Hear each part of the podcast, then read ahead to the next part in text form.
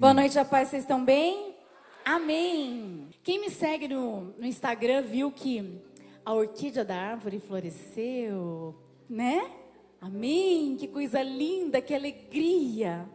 Quando eu preguei, ela estava apenas um broto e agora já, tá, já estão lindas flores. A natureza ela nos ensina demais.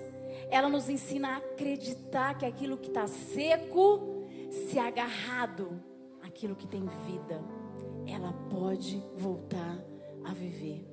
Ela pode voltar a florescer. Então, ao mesmo tempo que ela nos ensina a acreditar, a natureza também, ela nos faz alguns alertas. Ela traz para nós algumas coisas que nós precisamos refletir. Ao mesmo tempo que eu fiquei muito feliz com a orquídea aberta na árvore, eu fiquei muito triste que muito perto, muito perto, tinha o quê? O meu jardim com uma pata de elefante condenada. A pata de elefante, como o próprio nome diz, ela tem esse formato na base de uma pata. E a nossa lá, ela é grande, são cinco caules, numa só, formando uma grande pata. E nós percebíamos que tinha alguma coisa errada com um dos caules. Mas a gente não entende, até que a gente foi alertado que poderia haver infiltração. Os fungos e os insetos, eles formam buracos. Que quando entram a, a água de uma maneira errada, ela pode infiltrar e pode comprometer toda a planta. Então, no mesmo dia que eu fiquei feliz, eu olhei e fiquei triste em relação à pata de elefante. Porque uma infiltração, ela é silenciosa. E é aí que está o perigo. Você não percebe. E quando você vê, toda a estrutura está comprometida. Nós aprendemos, nós podemos aprender muito com isso. Porque em Mateus 5, 29 a 30, diz assim: Se o seu olho direito fizer pecar, arranque-o e lance-o fora. É melhor perder uma parte do seu corpo do que ser todo ele lançado no inferno. E se a sua mão direita o fizer pecar, corte-a e lance-a fora. É melhor perder uma parte do seu corpo do que ir todo ele para o inferno. Resumindo para você, claro que esse texto não está mandando você arrancar o olho nem mandando você arrancar sua mão. Esse texto, resumindo, está dizendo: é necessário cortar o mal pela raiz. Você e eu precisamos cortar o mal pela raiz. Nos enganamos quando vimos que poderia ser algo isolado de apenas um caule. Ah, é isolado, é distante um do outro. Mas como a infiltração é silenciosa, você não sabe quando ela começou você só observa quando já está totalmente comprometido. É o que o pecado faz com a nossa alma, porque as pequenas coisas elas são desastrosas. Os pequenos buracos, eles são suficientes para comprometer tudo. O que, que é isso, pastora? É o mal que você vê, é um buraquinho. É o mal que você pensa, outro buraquinho. É o mal que você fala, é o mal que você deseja, é o mal que você faz, é o mal que você guarda, é o mal que você esconde. São buraquinhos no nosso coração que ninguém sabe, apenas a gente e Deus. Quando você percebe, suas emoções são comprometidas, consequentemente sua fé, consequentemente seus princípios são quebrados, porque você começa a negociar princípios. E tudo isso vai comprometendo a sua vida como um todo e todo mundo que está à sua volta. A sua família, os seus filhos, os seus pais, as pessoas que estão muito perto de você. Compromete toda a estrutura. Uma infiltração ela pode se espalhar rapidamente. Eu jamais poderia imaginar que uma planta tão imponente, aparentemente forte, estava bonita, que por dentro estava totalmente comprometida. E era uma questão de tempo. E foi rápido. Para que tudo viesse por água abaixo.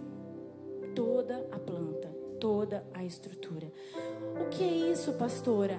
É aquela brincadeirinha no local de trabalho. Ai, nada a ver. Ai, é uma brincadeirinha. É gostoso brincar. Nada a ver. É aquela coisinha que você vê na internet, que você fala, que você pensa, que você ouve, que você esconde. Você sabe o que é. E eu falei pela manhã que quando a gente não tem a consciência da presença de Deus, do amor de Jesus, a gente faz de boa, porque ninguém está vendo.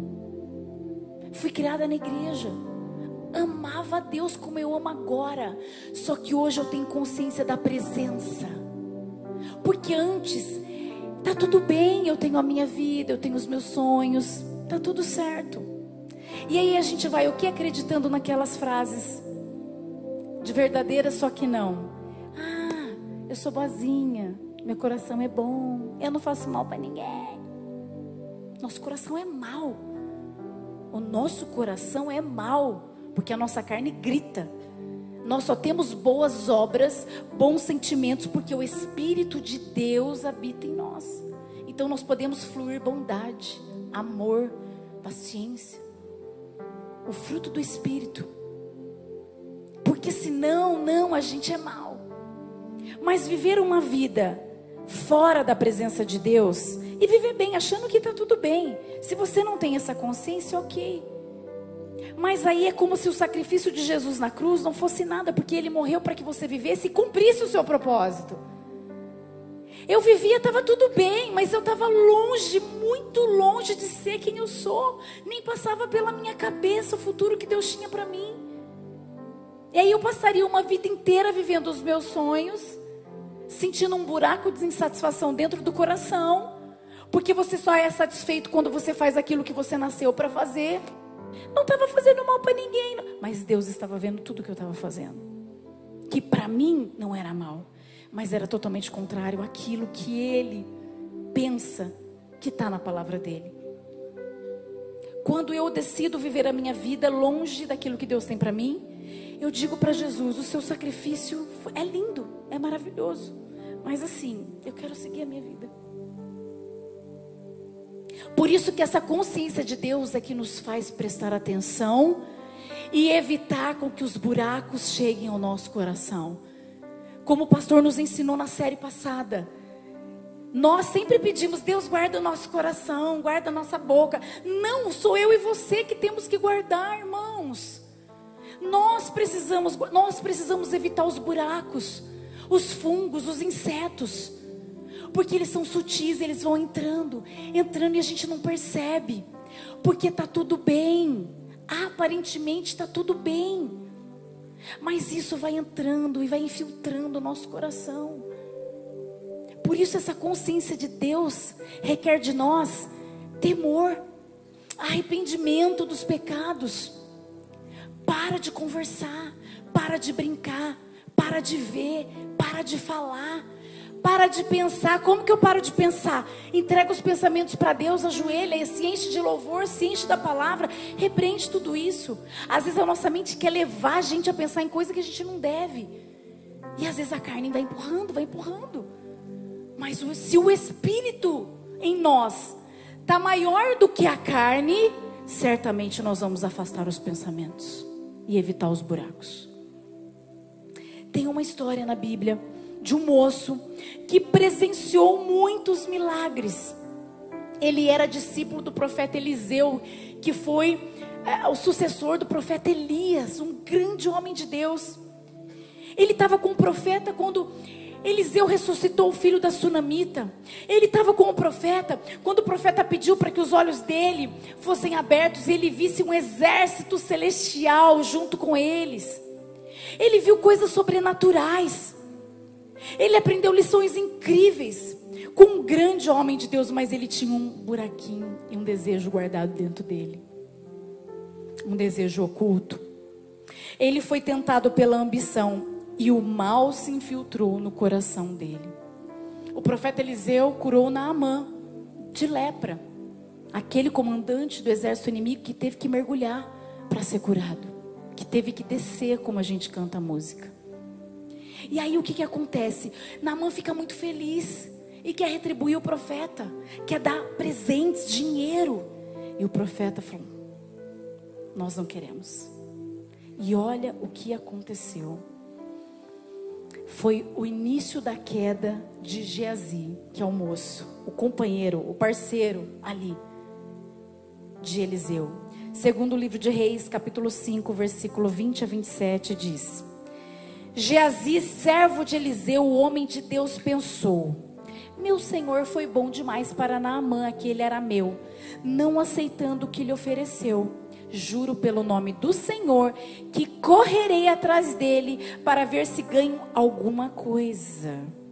Então Geazi correu para alcançar Naamã, que vendo-o se aproximar, desceu da carruagem para encontrá-lo e perguntou: Tá tudo bem?